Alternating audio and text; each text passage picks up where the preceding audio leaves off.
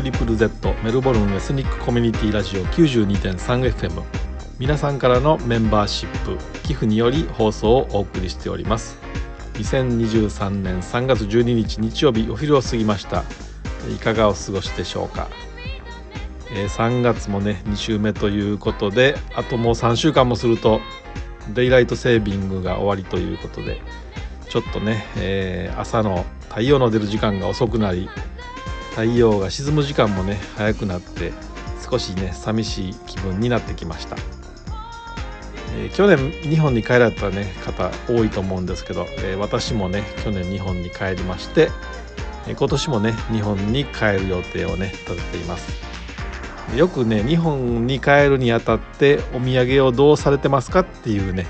ことを SNS で、えー、投稿されてねアイディアを募集されてる方おられるんですけども、えー、私は今年はねオーストラリアの名産ということでユーカリオイルをね、えー、持って帰ろうと思ってます、えー、どうしてねユーカリオイルなのかっていうとま男性はね特にこういう体験があるかなと思うんですけども、えー、加齢臭っていうね、え、加えるに年齢の例そして匂いっていう字を書いて加齢臭っていうね、え、女性でもそういうのがあるって聞いたことあるんですけども、まあ、特にね男性、え、私もねあの清潔にしてるんですけども、え、自分のね、え肌着とか、えピローケースとかねなんかこう何か洗ってもね匂いが取れないなもうそろそろね買い替えざるを得ないかなとかってね思ったりしてインターネットでもねどうやったら匂いが取れるんだろうっていうのを調べたんですけどもなかなかねいいアイデアがなくって。でそこでですね、えー、ユーカリオイルっていうのは、まあ、消臭殺菌とかねクリーニングにもいいっていうふうなことが、えー、以前ね読んだことがあったのでじゃあこれをね試してみようと思って洗濯機にねえー、説明書を見てからユーカリオイルをキャップ2杯分をね入れて洗濯機をね回してみました。そしたらね驚くことに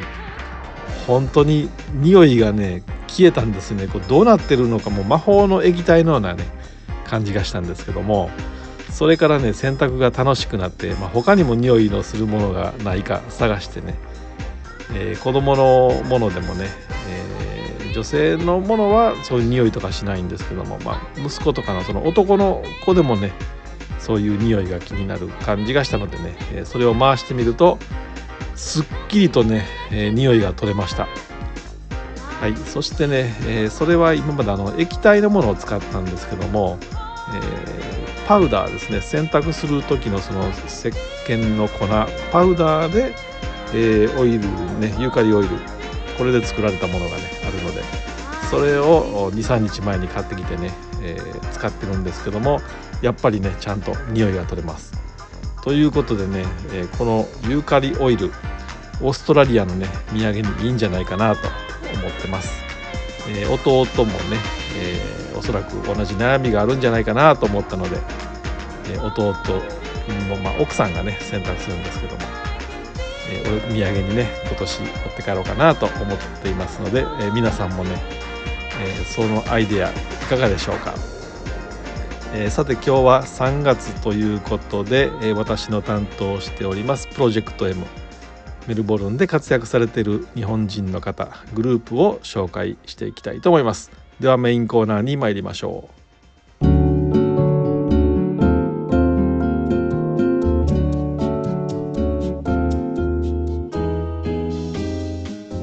本日のプロジェクト M はメルボルンの子育て広場ということで、えー、メルファミののりこさんと千尋さんにお越しいただきました。よろしくお願いします。よろしくお願いし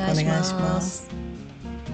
えっと今回ね、えー、インタビューしてくださいということでご連絡いただきまして、えー、このね縁に、えー、つながりました。で、えー、今日はですねメルボルンもともと多分メルボルンにお住まいの方の、まあ、お父さんお母さんのサポートされるっていうことで発足されたんじゃないかなと思うんですけども、まあ、これは世界共通のね話なので、えー、今日はよろしくお願いします。えー、ではこのグループの発足の経緯があると思うので、まあ、まずあのグループのことについて教えていただけますでしょうか。はいありがとうございますえっとですね私あクラークのりこです。一応代表としてやってるんですけれどもまずですね私自身その海外で子育てっていうのに本当に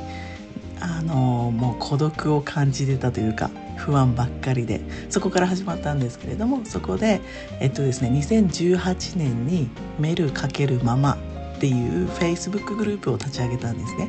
メルママっていうんですけれども、はい、でそこで本当に皆さんお母さんがつながったらいいよね。その情報交換だったりその不安の解消とかになったらいいなと思って立ち上げてそこから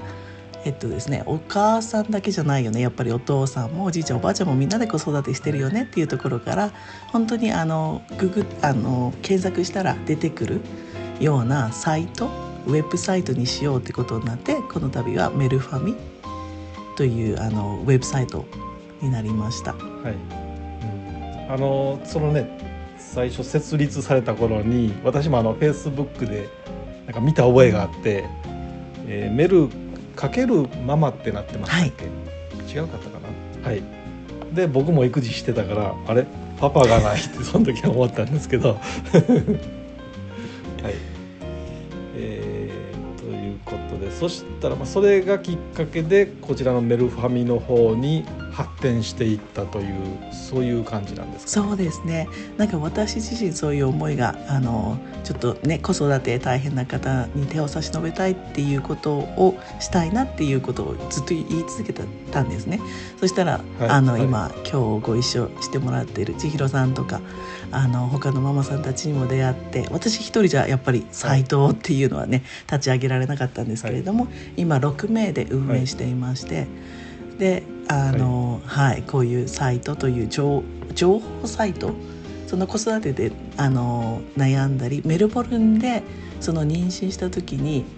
じゃあまず何をしなきゃならないのかなっていう時に検索したら引っかかって、はい、きちんとしたこうなんていうんですかねガバメントの情報だったりとかが出てくるような、はい、サイトになっております。はい、あのね僕なんかもまあ、男性ですけどオーストラリアに住んでたので、ね、そういう日本のこともわからないですけど オーストラリアのことももっとわからなくて、まあ、私はねもともと国際結婚だったからもう相手の方に頼って、ね、向こうの話ばっかり聞くっていう感じだったんですけど中にはそういうなんていうのかな相談しにくい方もおられるのでそういう方のサポートっていう感じですかね。そうですね皆さん結構あのあ私はあのママ日本人のママさんのお友達が多いんですけれどもやっぱり日本とのその文化の違いだったり、私の場合は本当にあの寝る場所？こっちって、はい、あの添い寝とかしないじゃないですか。はい、もう生まれてねすぐなのに違う部屋で寝かせるみたいなのに、もうそこから戸惑っちゃって。でそのね旦那さんとかがサポートしてくれるんですけどやっぱ文化の違いで「はい、いややっぱりこういうのは違うよね」とかローカルのママさんに聞いて話しても「いやそういうことはしないよ」みたいな。日本のね川の字で寝るみたいな。はい、でそういうところ、はい、その日本語のプレイグループに行ってそういうママさんとお話したら「私もそういうことあった」とかなんかそういうやっぱり共通の、はい、悩み事がそうそうあったんですね。はい、そうそんな話ができる場所というかこうつながりを持って支え合える場所がつ、はい、はい、になったらなとは思いました。はい、なるほどね。はい。まあ私もね、あのー、子供にかなり時間をかけたけどもオーストラリアではその子供さんはなんか別の部屋でも一人で寝かすみたいな感じで、ねえーと、日本となんかすごくどうして一緒に寝たらダメなの？みたいなことをいつもね思ってましたよね。はい、でそういうことだったらそのホームページのメルファミのホームページの方に行くと子供お休みのなんていうんですかことをテーマにしたページとかがあるっていうことなんですかね。はい、今あの体験談としてあの一つ載せてあります。はい、あそれそし、えっと、今は一つっていうだけでまたこれからこういう場合もあるよとか、うん。ああいう場合もあるよっていう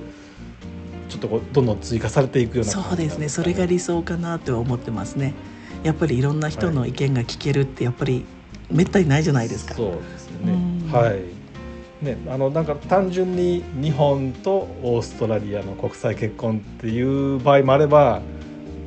日本人の女性でどっか別の国の人とか、うん。その国によってもいろんなね子育ての違いとかがあるのでいろんな情報がある方が分かりやすいですよね。そうですよね。特にメルボルンはね、はい。い、ろんな国の方が国籍の方がね、うんいらっしゃる。ので、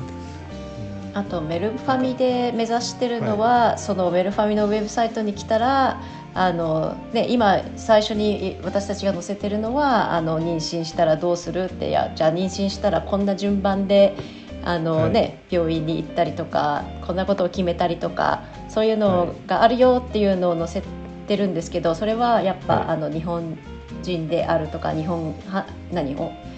両親が日本両両親っていうか何？一人の親がファミリーが日本に関係してるっていうので、はい。あのはい。ね、そこに行ける情報が出てるっていうのを目指してて、はい。うん。であのねあのチームメンバーもねいつも 募集してますので、それもなんですけれどもいろんな人にねい。ろんな意見を載せて、ねうん。あのメルファミをもっと画期的にしたいなというのでですね、こうやって、はいね、私たちメルファミの名前を広めていこうっていう、はい、なるほど。活動ですよはいね、そうですね。さん。はい。このねあのお子さんができた時っていうのも日本だったら結構その赤ちゃんの写真を撮るっていうのがなんか毎月の検診で撮るって感じと思うんですけどオーストラリアはなんか最初に撮ってずーっと撮らなくって次いつ撮るのかなっていうみたいな。うん。まあ僕の場合はねそういう経験で日本は回数が多いのにこっち全然撮らないなっていう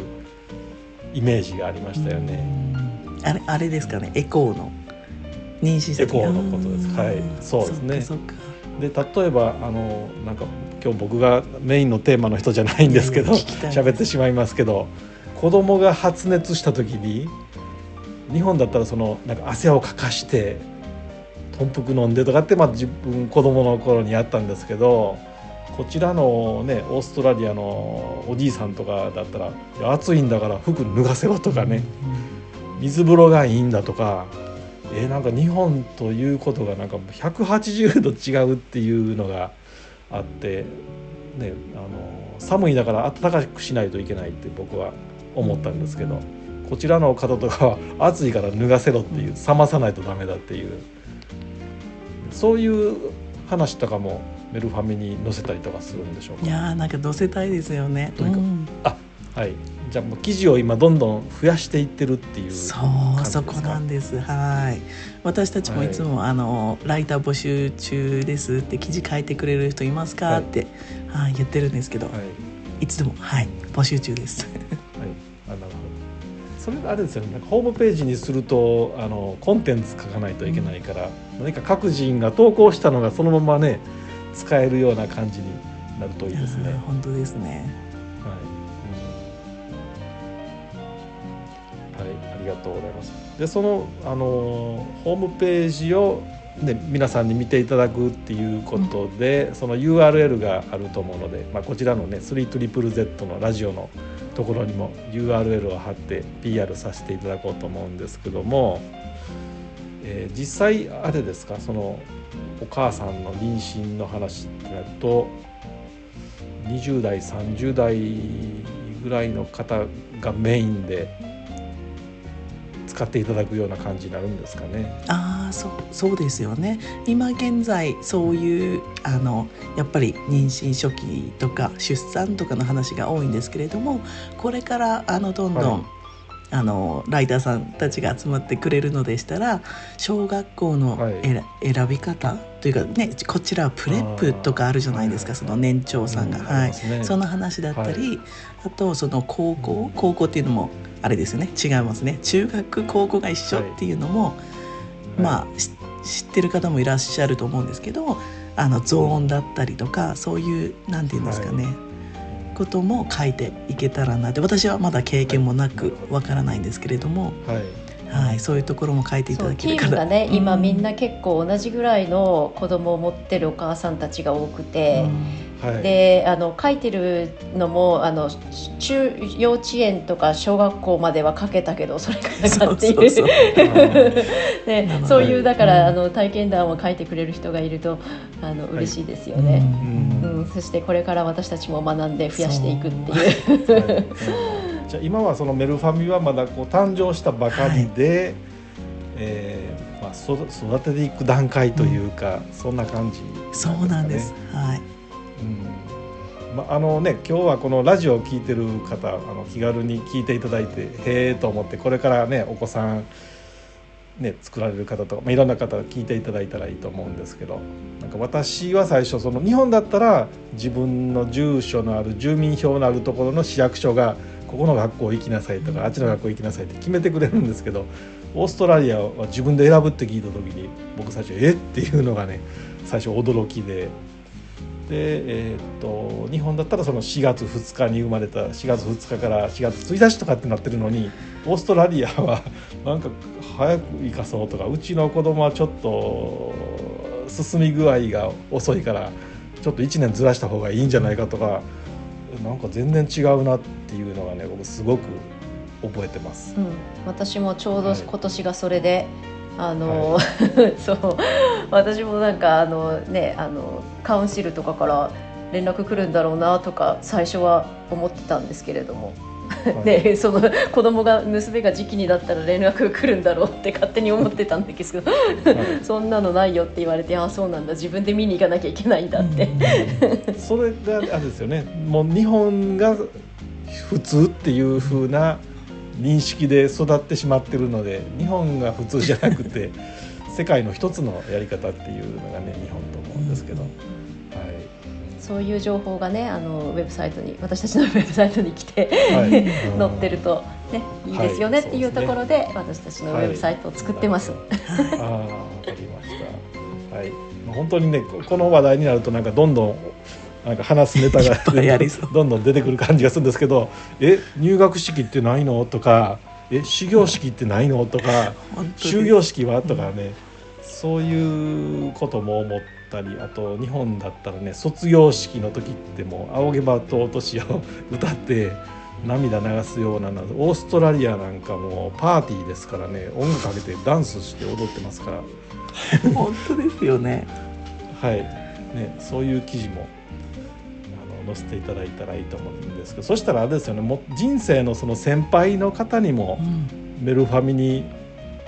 参加いただくというのは、ー本当にそしたらありがたいですね、私も学ばせてもらいたいです、はい、そのなんていうんですかそのボランティアの方というか記事書いていただく方は募集というか応募方法というか今はどんな感じになってるんでしょう？あそうですね。今サイトにもあの募集してますってははい。書いてあるんですけれどもはい。もともとはそのメールかけるママのグループで募集してたりあのやっぱり私たちの年代のママさんに声かけたりもしてたので、はい。はい。もしよければサイトに、はい、飛んでもらってはい。詳細見ていただけれあーわばかりました。はい。それってそのね、えーホームページ見るとそのボタンがどこにあるのか分かりにくいと思うので、また別途そのリンクだけをねいただいたらあのお申し込みはこちらみたいな感じで、それもねスリートリプル Z のフェイスブックのページに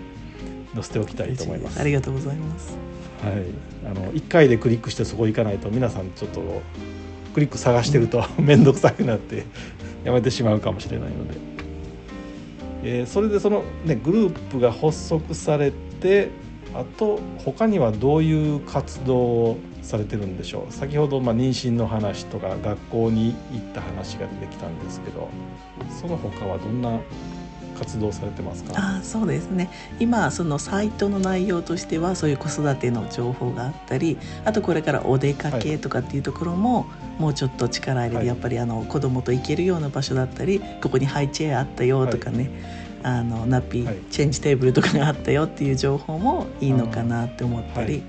うん。はい、であとそれはあもちろんオンラインでウェブ上なんですけれどもあと定期的はい。にピクニック、をやったり、はいあと今資金集めのためにオンラインセミナーを開催してたりとかそういうなんかイベントごととか、はい開催してることはありますね。はい。その資金集めっていうのはその例えばホームページを今メルファミされてるのでそういう運営のところに当てたいっていうそのサーバー代とかそういうのかなとはい。そんな感じになっております。そんな感じもうまさにそれですよね。もうそれだけですね今集めてるのがサーバー代なんです。は いやっぱね年にあのかかってくるお金っていうのがあるので私たち今、はいそう当面ボランティアでずっとやってるんですけれども、はいサーバー代じゃあドメイン代の負担とかこういろいろねされてるかと思うんですけど。そうですね。はい。でイベントっていうのはあれですか？あのーまあ、私もね昔子供連れて行きましたけどジャパニーズプレイグループがあるこの辺りの公園で何かやってるよとかここにこういうプレイグループがありますよっていうことを案内されたりとかそうですね。あのそういうプレイグループのページもあの、はい。はいありますしそこそこはあのはい。他のペアレントさんっていう方があのリストを作ってくださるので、そこにあの、うん。きちんと飛ぶようにもなっていたり、あと私たちが開催するピクニックはいつも大体あの、はい。ちょっと決まってて9の9っていうと結構あのちょっとこっち側になっちゃうんですけど、まあ、大体メルボルンの真ん中ら辺というか、はい。はい。なのでそこで定期的に開催しています。うん。じゃあそこそこでまあピクニックみたいなことをしながら子供さんはプレイグラウンドで遊びながらお母さんとこうコミュニケーションできるような、そういうはい、まさにそうですね。本当につながりの場っていうところを作りたくて、やっぱりその、はい。あわまた私の話になっちゃうとやっぱり孤独だったので日本語のねプレイはい。グループとかにも行ってたんですけれどももっと他の大きなつながりというところで、お母さんが交流できる場、まあ、もちろんねこあの子供同士も例えば同じ年齢だったら一緒に遊んでいただいたりとか、うん。前回はあのズンバのあのインストラクターの方にも来てもらったりとかなんか催し物もはいはい。つけてなんかできたらななんて思っております。はいそしてなんとなくやっぱり、はあごめんなさいね。なんとなくやっぱりあのお母さんたちの方が多くななんか自然に多くなっちゃうんですけれどももちろんお父さんも、うん。あのウェルカムなのでメルファミね、はい。それっていう名前にしたので、はい。うん。うん、お父さんあの女性の方がね多くて、まあ、私みたいに男性がいる場合は少ないと思うんですけど、ね、ママさんとかは、まあ、お父さんの声も聞いてみたいとか、うん。そういう話も聞いたりするのでね。あのこの放送を聞かれてる、まあ、パパさんとかもね、参加していただいたらなと思います。そう今なんかさっきのごめんさっきの話に戻ってしまいますけどなんか、はい。あのヒカルさんのコメントを聞いてそっか妊娠したって例えば自分の奥さんがね妊娠したとかいう時の体験談とかもね書いてください、はい。ね。うん。書いてください。たいですよ本当でねすよね。のりこさん。じゃあひかるさんお願いします。ね。であの日本のようにそのこのスティックにおしっこかけて線が出るとかそのわかんないですけどオーストラリアもそういうのが売売ってて同じことできるんですよとかちょっと僕そういうこと自体も知らないので、はい、もうね20年以上前の話になってるのでもう今時代が全然ね違うかなとか思うんですけどもはい。えー先ほどね、あのーちょっといろんな方とのコミュニケーションっていうお話があったんですけど私はあのーねちょっと、ま、皆さんよりもだいぶ年が上なので、えーそういうね集まるとこにも参加したんですけどもみんなでキャンプに行こうっていうことでキャンプに行ったりしたこともあってするとこちらのあのオーストラリアのお子さんってねいいとことか親戚とかっていうのがいなくてそこのキャンプで集まってるお子さんがなんか親戚とかいとこみたいな感じでね結構なんか仲良くなってきてそういうのをね見てると親としてもなんか嬉しいなっていうか日本にいるから会えないけども、えーこちらになんか自分たちでこう親戚が集まるみたいなね夜に騒いだりとか。なんかねそんなあの楽し楽しいことっていうかねあの見たこととかもねあります。あーきはい。いいですねキャンプは。うなんかあの、はい。私もともお友達とお友達家族とはい。行ったりもするんですけれども、やっぱりそのはい。何ですかねあの開放感というか本当に子供たちもすぐ仲良くなっちゃって。はい。いや、うん、それいいアイディアだなと思って。そうですよね。はいあのー大体ね私も最初はもういつも仕事して疲れてるんだから もうキャンプでわざわざ疲れるようなことしたくないとかどちらかっていうともうホテルっていうかね宿泊施設に泊まりたいっていつも思ったんですけど自分がちょっとそういうのを始めるようになって、えーキャンプの効果っていうのを調べるともういろんなその効果が書いてあって僕そういうの全然知らなくて。え自分で子供が新しい学校で学ばないことを学ぶとか自分で解決策を自分で考えて試してみるとかね、まあ、の家で火遊びとかもしないからね。あのそういうのも面白かったりっていうことでキャンプっていうのはすごく効果があるらしいので、はい、そういうのもねこれからメルファミに載ってここのキャンプ場がいいよとかいう話もね出てくるのかなと思うんですけども。はい、あの前半はこの辺っていうことで、えー今日はのりこさんから、えーリクエストを頂いてまして「えー、 SMAP のありがとう」をかけてくださいということですのでここで一旦休憩にしたいと思います。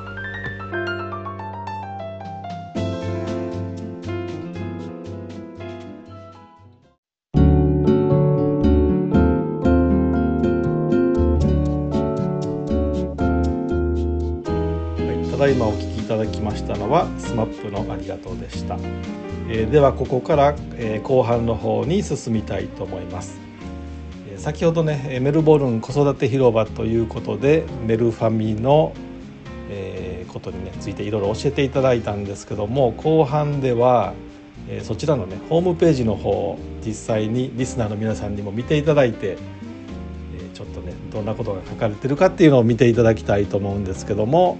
えー URL の方は https コロンスラッシュスラッシュでメールファミですね melfami.com メールファミ .com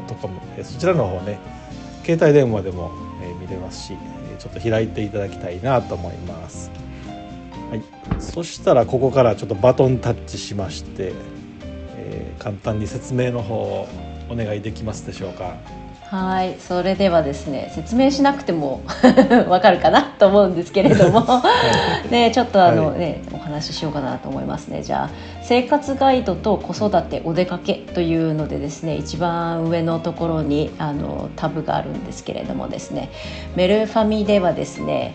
あの先ほど言っていたようにあのいろんな情報もう家族になった子供ができた家族になったっていう時にあの見てもらえるような情報を載せたいということでですね、えー生活ガイドところにはですねあの押してもらうと分かるんですけれどもそこにはですねあの子供が大きくなっていくにつれてまあ皆さんが知りたいなと思うような情報をあのオーストラリアではこういうふうにやるよっていうのをいう情報を得れるようにですねここにはあの、はい。何ですか小学校選び、まあ、み妊娠したらこういう順序でやるよあの GP に行くよとか あの、ね、病院を選ばなきゃいけないよとかそういうのからですねそして小学校幼稚園で今はですねえー産後とかねあのプレイグループのお話とかもこっちはあのでこの情報生活ガイドの中は、まあ、オーストラリアのちゃんとちゃんとしたっていうとあれです。なんて言えばいいのかな？日本語が。オーストラリアのあの情報生活の情報をあの入れるというのであの載せてます。そしてですね上のところ真ん中に行くと子育てっていうカテゴリーがあるんですけれどもそこに行くとですねあの私たちの体験談こういう風だったよとかですね。あのこんなこんな時期はどうだったよっていうのをですねあのいろいろ載せてますね。なのであの皆さんが経験したことはこういう風にやったよとかいうのを聞けるっていうあの情報がたくさん載せてます。ここねいろいろうんあのねなんだっけあの福祉の話とかさっきねセンターリンクの話をちょっと裏で話してたんですけれども そうそういう話とか、あの自分のアレルギーになっちゃったとかそういうあのね そういう話とかも、ね、体験談なので、えーいろいろ載せていきたいなと思ってるんですがそういう話今今現在載ってますのでそういうふうに使っていただけたらなと思います。そしてですねもう一つはですねお出かけっていうカテゴリーがあってですね。でそのお出かけのところはあ、えー、とイベント情報だったり子供連れでどこどんなとこ行くよ週末はこういうことするこんなとこ行ったらいいですよみたいなのを 載せています。それこれはですねあの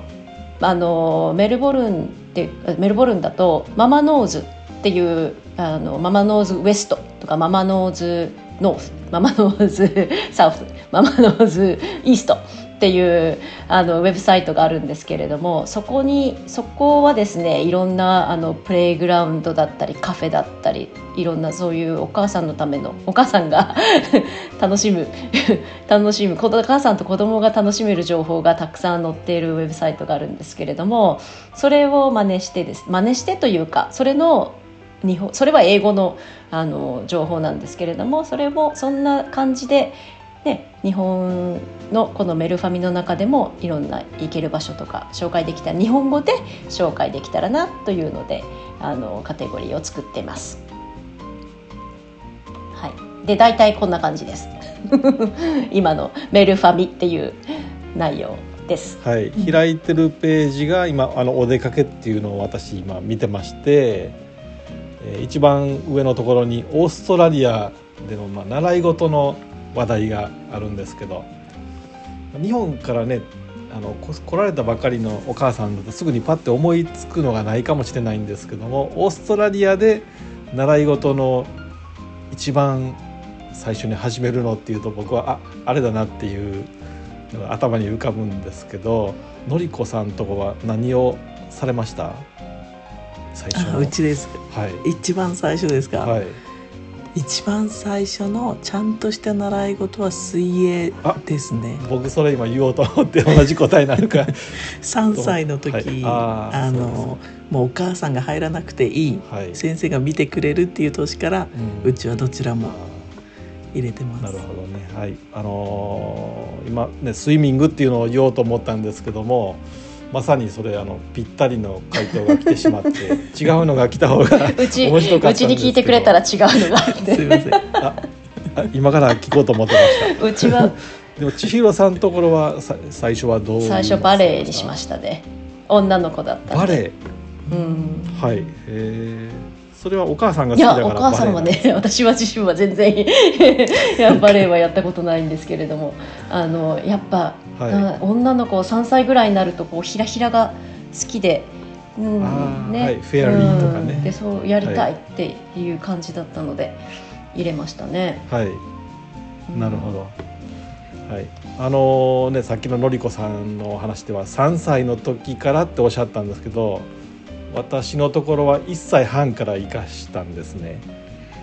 で、えー子供だけでね泳がすんじゃなしに親も入らないといけないということで僕も日曜日にもうやめてと思いながらたまにその温水が壊れてるような時もああるのに寒いなと思いながら、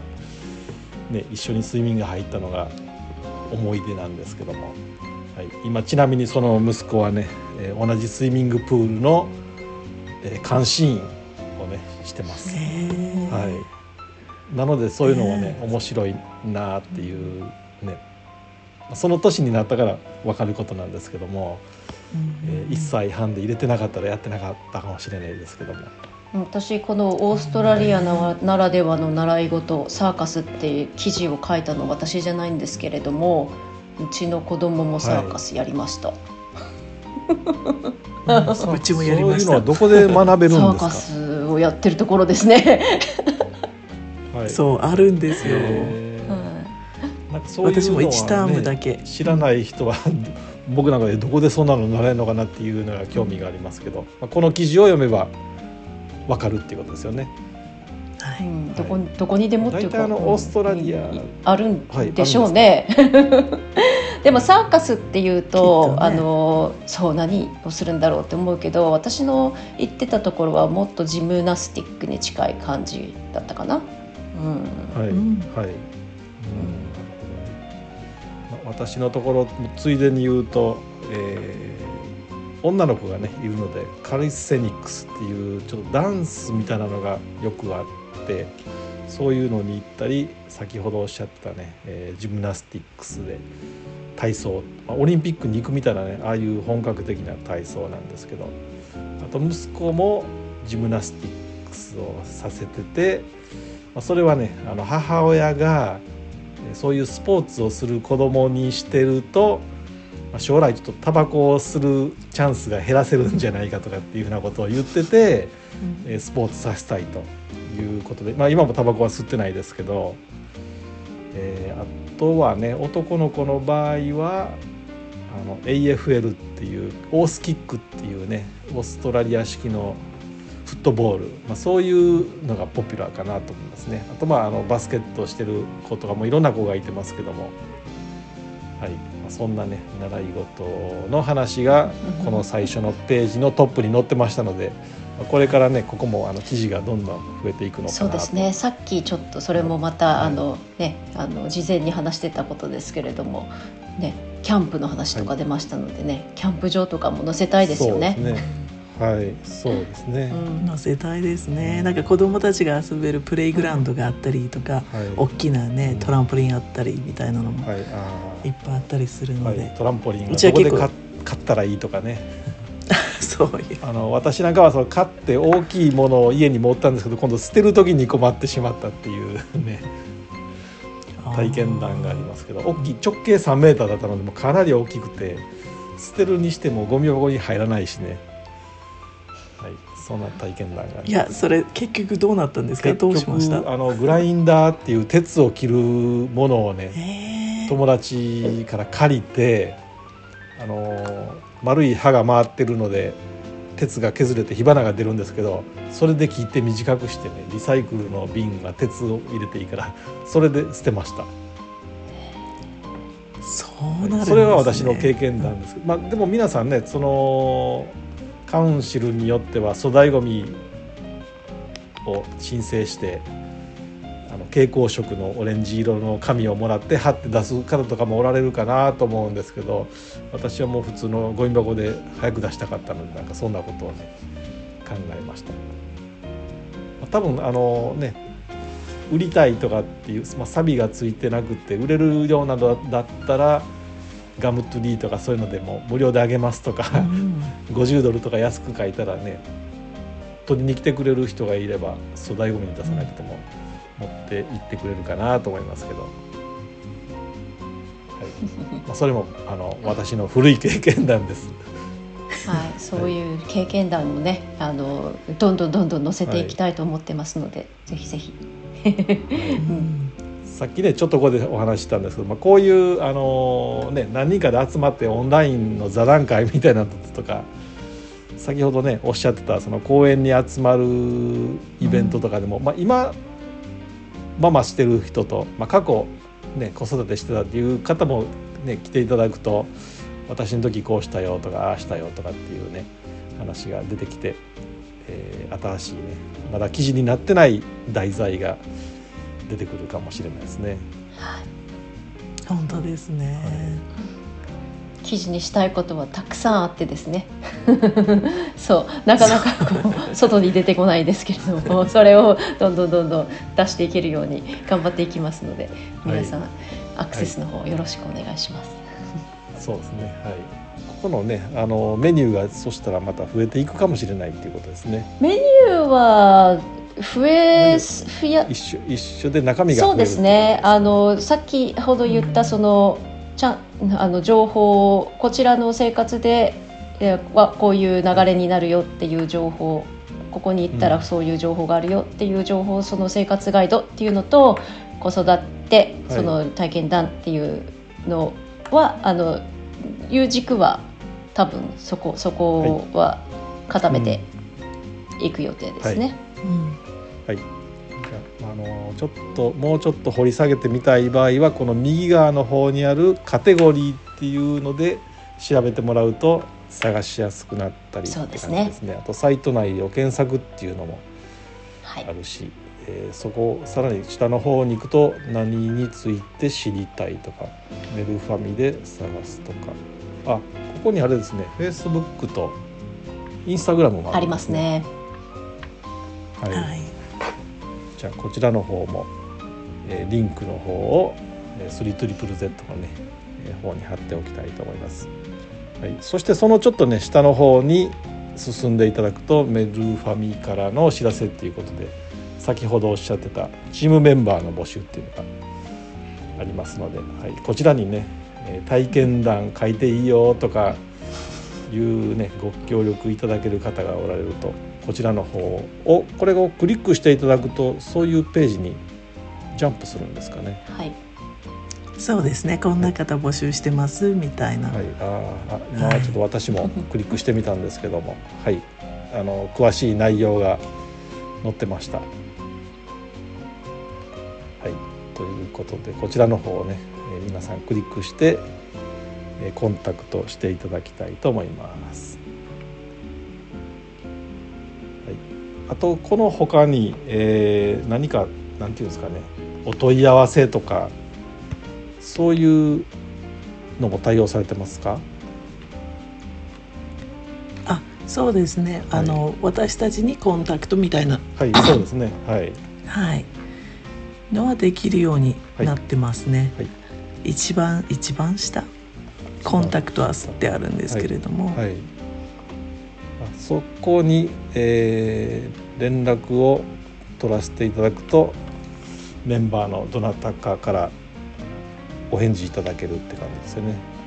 はい、そういう形になってますね。はい、じゃああのこのホームページにまだ載ってなくってこんな悩みがあるんですとかっていう方は一人で悩まずにちょっとこちらに記入して書いて送っていただくとか、ぜひぜひ、ね、はい、ありがとうございます。えー、っと今後のね予定とかもきお聞きしたいんですけども、えーね、もう夏もちょっともう後半戦に入ってきたかなって感じなんですけど、えー、今後の予定を何か考えられてますでしょうか？はいあの先ほどもちらっとあの言ったんですけれどもピクニックを開催あの次回は3月18日、はい、土曜日の11時から、はい、キューイーストのヘイズパドックあの前回も前々回もそこでやったんですけれども、はいそこには大きいプレイグラウンドがあって、はい、柵で囲まれてるので、結構あの小さい子とお子さんも安心して遊べて、あと、お手洗いとかも近くにあったり、あとテーブルとかあと木陰、木もあるので、日陰になったり、結構あの大きい公園ですよね。大きいですね。あのオーボー、なんてはい、そこでスポーツやってる方もいらっしゃいますし、はい。はい。うん、あの私もそこで焼肉しようとか子供遊ばせてとかって言って行ったことがありますね。うん、ああそうなんですね。はい、結構あのほん本当に広広々として使えるので、うん、すごくいい場所ですよね。高速、高速っていうかそそこはイースタンフリーウェイからも割と近いのでアクセスもしやすいですよね。これはあのえーと、どっちかというとメルボルンの東側になるんですけども、はい。まあね、結構最近もいろんな郊外に住んでる方多いと思うんですけど他の場所でも何か予定というか、まあ、検討中とかそういうのもありますか？そうですね。これからどんどんやっていきたいですね、はい、なんか私自身がこちら側に住んでるので、はい、ちょっとこっち寄りになっちゃってるのかもしれないんですけど一応セントラルな形にしていて、はい、あとあのオンラインで、そう一度12月にも座談会とかもやったんですけれども、そちらも定期的にやっていきたいなとか、はい。い。ろいろ考えてはおります。あとなんか私がねもし今育児とかしてるんだったらセミナーとかがあればなんかそういうセミナーとかに参加してお話聞いてみたいなとかっていうのを思うんですけど、はい、なんかそんな予定とかってあるんですかね、うん、本当ですよね。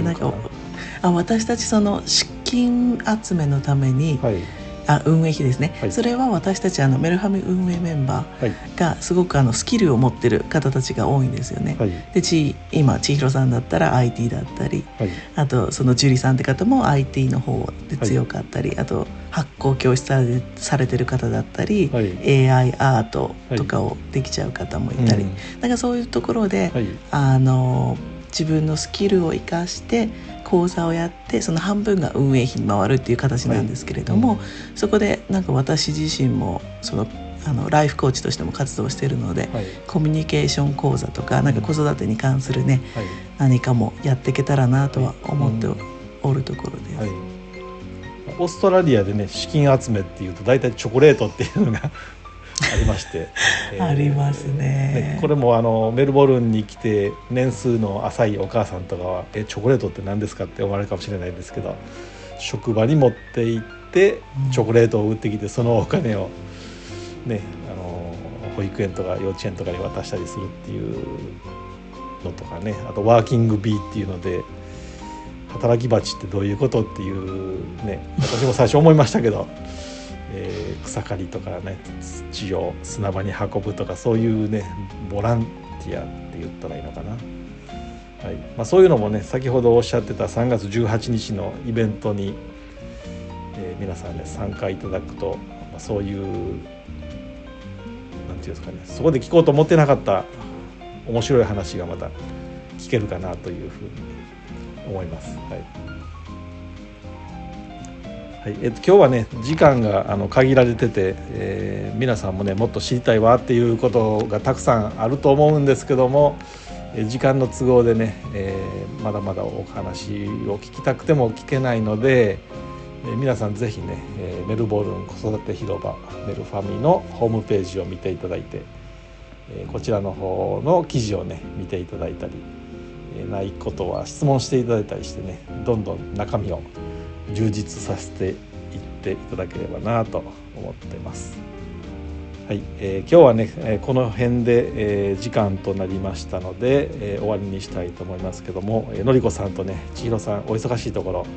ありがとううございました。ございました。はい、またよろしくお願いし。ます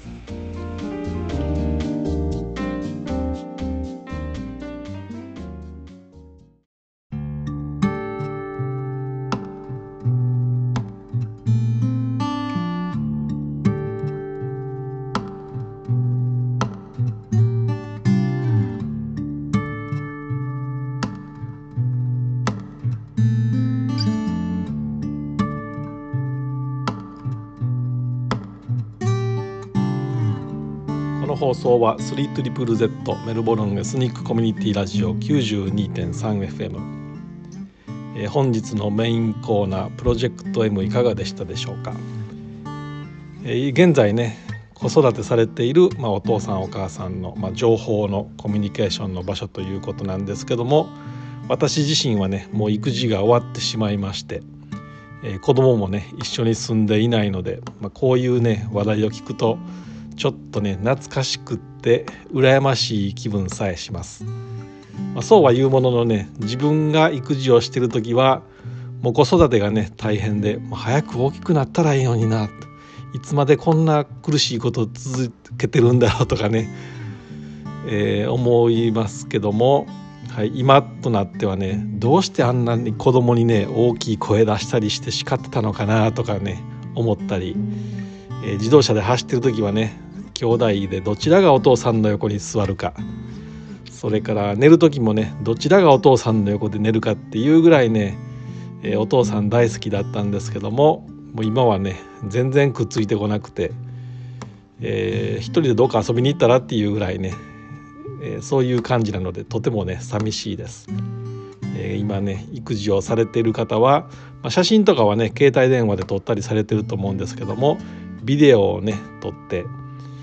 えーそれをね後から見て懐かしめるようにねしていただけたらなと思います。まあ、私自身の体験談なんですけどもね、えー私は結構ビデオをたくさん撮ってましてそれをパソコンに保存するんじゃなくてね YouTube の方に投稿してみんなに見れないようにね URL を知ってる人だけが見れるようなね、活用をしてます。そしてそのリンクをね、日本にいる、まあ、おじいちゃんおばあちゃんもう亡くなってしまったんですけどもね、えー、そういう保存の仕方をしてまして、えーね、YouTube 上にね出しておくとなくならないので削除するまでは。それまでね保存できるので誕生日の時にね、えー、それを、家のスマートテレビで見たり子供がね何かで落ち込んでる時に、まあ、特にうちの娘なんですけども落ち込んでる時にそのね子供の時の様子のビデオのリンクをね、えー、SMS で送ったりしてちょっと勇気づけるっていう風なね気分転換させるっていうそういうね使い方をしています。えー、子供さんのね声とか、えー、動きとかねもうどんどん変わっていくので、えー、そういうね、えー、子供さんが育っていた後一人になってもね楽しんでもらえるような動画をていただくことをおすすめします。はい、えー、3月もね、えー、中旬になってきましてそろそろも秋かなという感じでね私はマウントマセドンのね、えー、紅葉を見に行きたいななんてね今から思ってます。はい、えー、これからね、えー、さらに寒くなっていくと思いますが、えー、食欲の秋読書の秋皆さんどんなね楽しみ方をされますでしょうか。はい、えー、では本日も最後までお聴きいただきましてありがとうございました素敵な日曜日と1週間をお過ごしください。